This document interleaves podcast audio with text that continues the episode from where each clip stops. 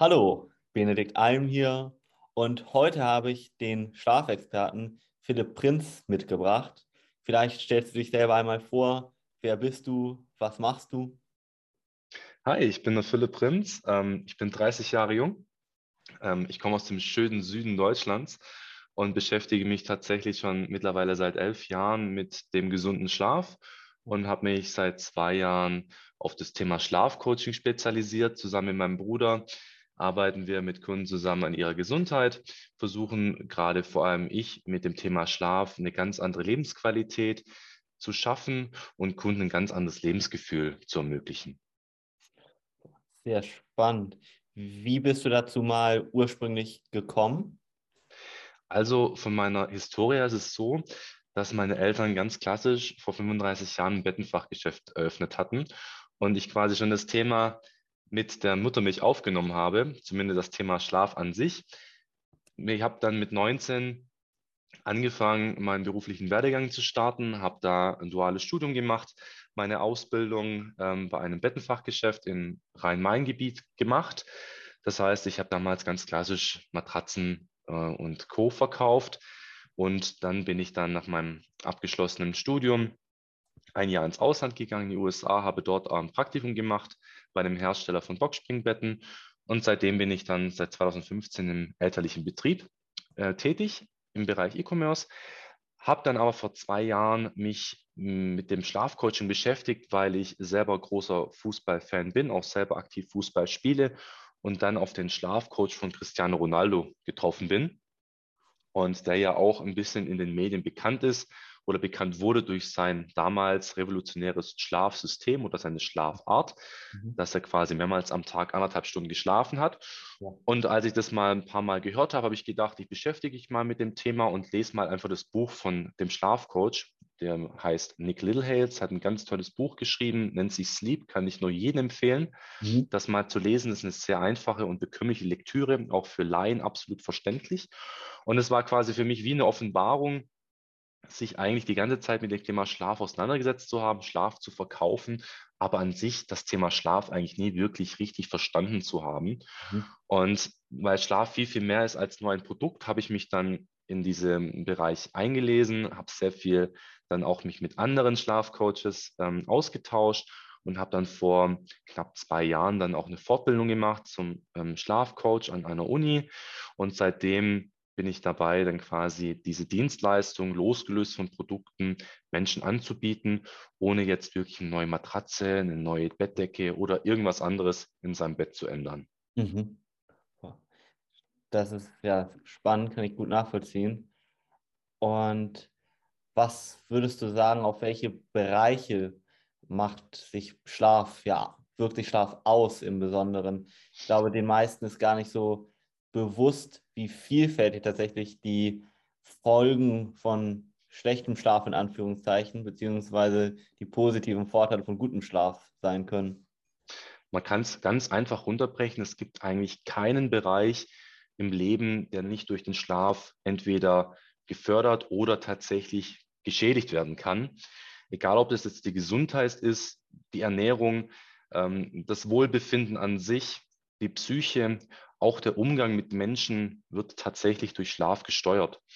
Viele Menschen kennen das ja auch, wenn man schlecht geschlafen hat, dass man sehr oft gereizt ist, dass man nicht aufnahmefähig ist, dass man nicht leistungsfähig ist. Das heißt, gerade Sportler dementsprechend ihre Leistung nicht abrufen können, man im Job dem nicht die richtigen, das richtige Niveau hat, was man sich wünscht.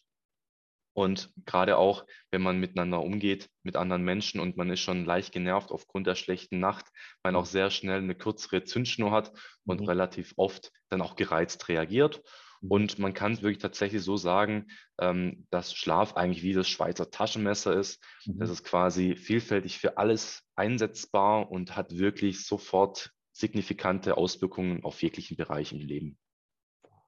Spannend gerade auch auf verschiedene Hormone. Vielleicht kannst du dazu auch noch mal ein bisschen was erzählen. Das ist ja auch bei uns Thema Abnehmen immer ganz interessant. Ja, also einerseits, wenn man zum Beispiel jetzt mal die Hormone, zum Beispiel Östrogen und Testosteron mal ähm, als Anfang mal sieht, gibt es eine ganz witzige Story eigentlich oder Studie eigentlich dazu, was viele Menschen auch, glaube ich, dann auch die Wirkung einer einzigen Nacht tatsächlich gar nicht einschätzen können. Wenn ein Mann zum Beispiel weniger als sechs Stunden schläft in, in, in einer Nacht, altert er hormonell gesehen um zehn Jahre am Folgetag. Das heißt, wenn ich heute Nacht fünf Stunden schlafe, habe ich dann den Hormonspiegel meines eigenen Ichs, wenn ich 40 wäre und ausgeschlafen wäre. Und das hat dann dementsprechend nicht erst nach zwei, drei Monaten diese Auswirkungen, sondern tatsächlich nach der ersten Nacht. Mhm. Und wenn wir wissen, dass Östrogen und Testosteron eigentlich die Haupthormone sind für unser, für unser Wohlbefinden, für unsere Gesundheit, ist das relativ schnell absehbar, wie schlecht eigentlich uns es geht, wenn wir unsere Nacht sehr kurz oder sehr schlecht gestalten. Das sofort am Folgetag.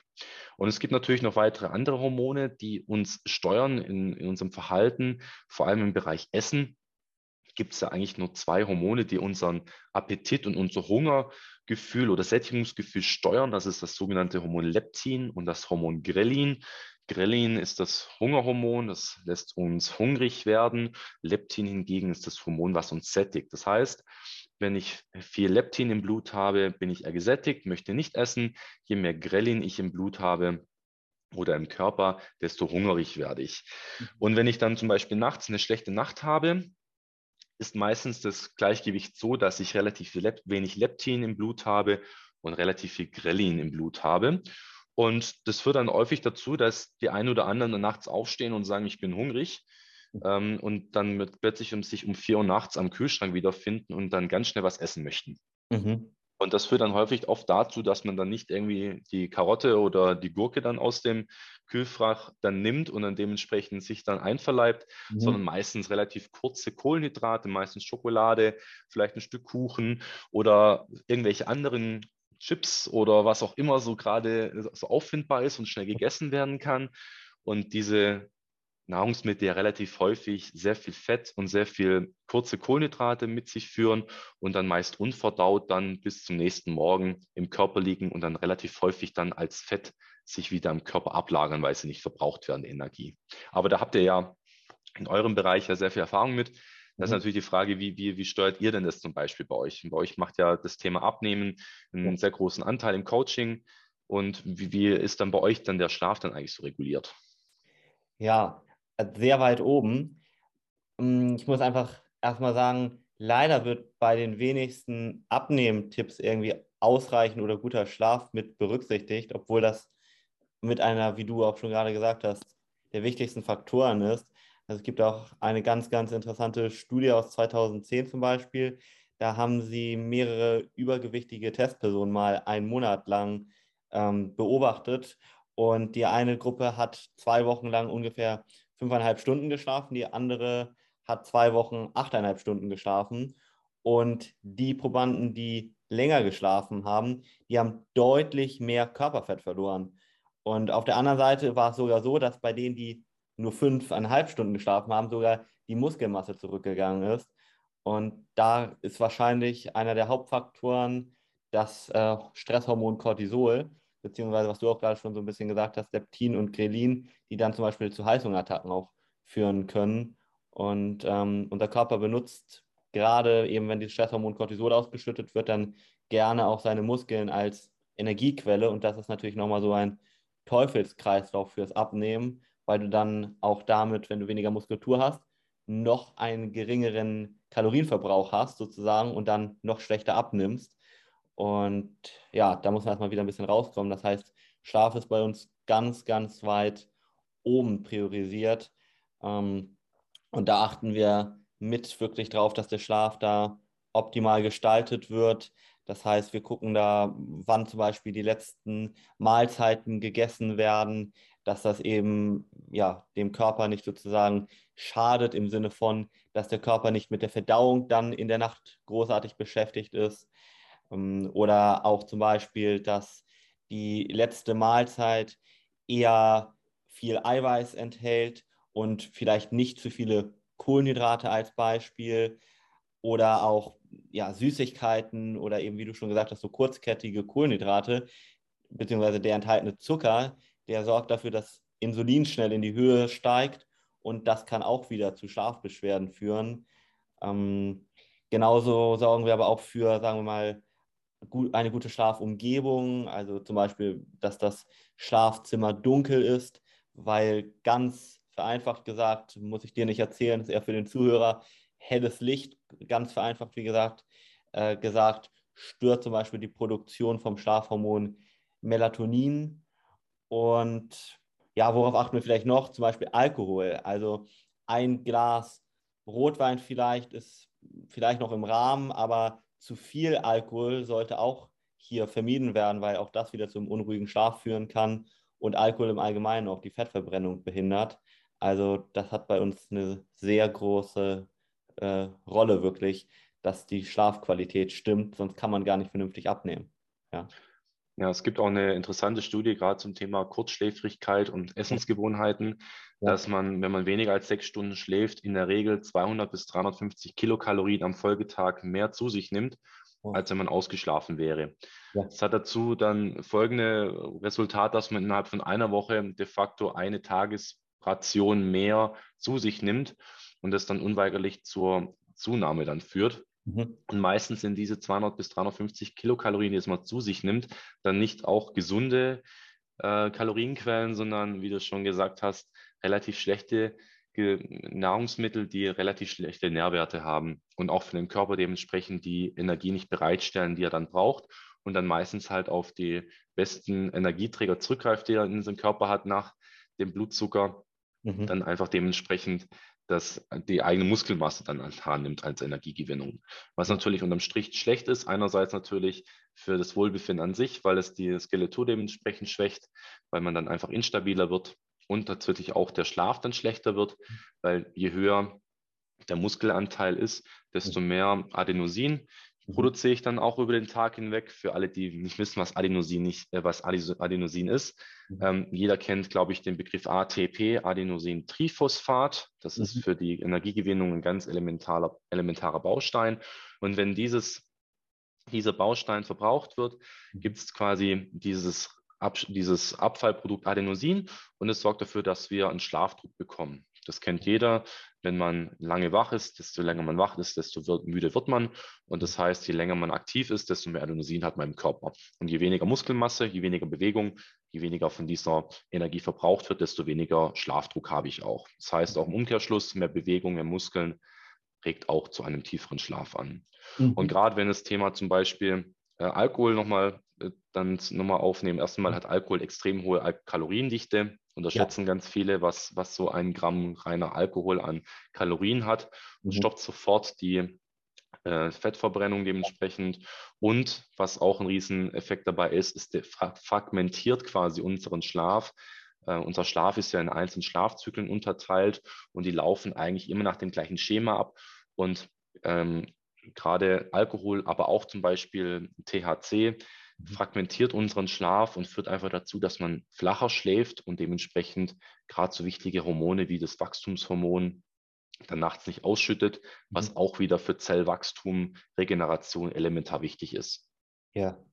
Ja, da hast du wirklich noch was angesprochen, gerade ne? Somatropin, also das Wachstumshormon für, für unsere Zuhörer, was das für Auswirkungen hat, wenn wir gar nicht in den Tiefschlaf kommen auf unseren Stoffwechsel und ähm, dann eben auch wirklich äh, zum Beispiel auch dazu führt, dass unsere Muskulatur nicht vernünftig erhalten werden kann und, und, und. Also hast du völlig recht, ja. Ähm, wie würdest du denn sagen, wie wichtig ist Schlaf beim Abnehmen? Ist das so, dass, ist das noch wichtiger als Ernährung? Ist, ist ein Grundbaustein. Also mhm.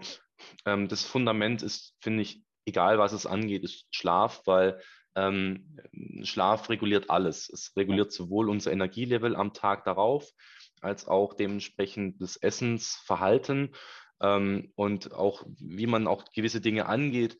Äh, das kennt, äh, kennt jeder, jemand, der frisch ausgeschlafen ist, voller Tatendrang, kann auch, wenn man vor allem das Ziel hat, Dinge zu verändern, auch viel leichter umsetzen, als wenn man lethargisch ist und die, die, Energie nicht hat. Das heißt, wenn man gerade Richtung Abnehmen gehen möchte, weil man einfach das Gefühl hat, okay, ein paar Kilo könnten mir vielleicht ganz gut tun, wenn ich die runterbekomme, unnötiges Fett, Und wenn ich aber dann dadurch auch einhergehend einen Lebensstil ändern muss, eine Denkweise ändern muss und dazu da aber noch unausgeschlafen bin, kraftlos bin, vielleicht auch ein Stück weit gereizt, ähm, dann wird es schwierig. Also ja. es ist das Fundament einfach, denke ich mal, für, auch für einen Sportler zum Beispiel, ist es unabdingbar. Also ich, ich würde tatsächlich sagen, Schlaf ist eigentlich, was alles umgibt und die Basis gibt und alles darauf hinauf dann aufbaut eigentlich. Ja, dem würde ich mich genauso anschließen. Und wie man genau seine Schlafqualität verbessern kann, das erfährst du im nächsten Teil mit Philipp Prinz. Da sei schon mal gespannt. Da werden wir dir nochmal einige Tipps und Tricks an die Hand geben, weil, glaube ich, die Wichtigkeit wirklich von Schlaf jetzt hoffentlich dir als Zuhörer erstmal wirklich vor Augen geführt wurde. Hast du noch zum Schluss etwas dazu zu sagen? Eigentlich nicht. Ähm, wichtig ist, sich erstmal be bewusst zu werden, was Schlaf eigentlich für eine Wichtigkeit in unserem Leben hat, wie fahrlässig man teilweise damit umgeht und welchen Stellenwert es eigentlich in unserem Alltag haben sollte.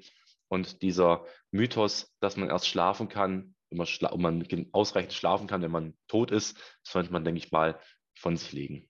Ja, da bin ich ganz bei dir. Und in diesem Sinne wünsche ich dir noch einen schönen Moment und bis zur nächsten Podcast-Folge.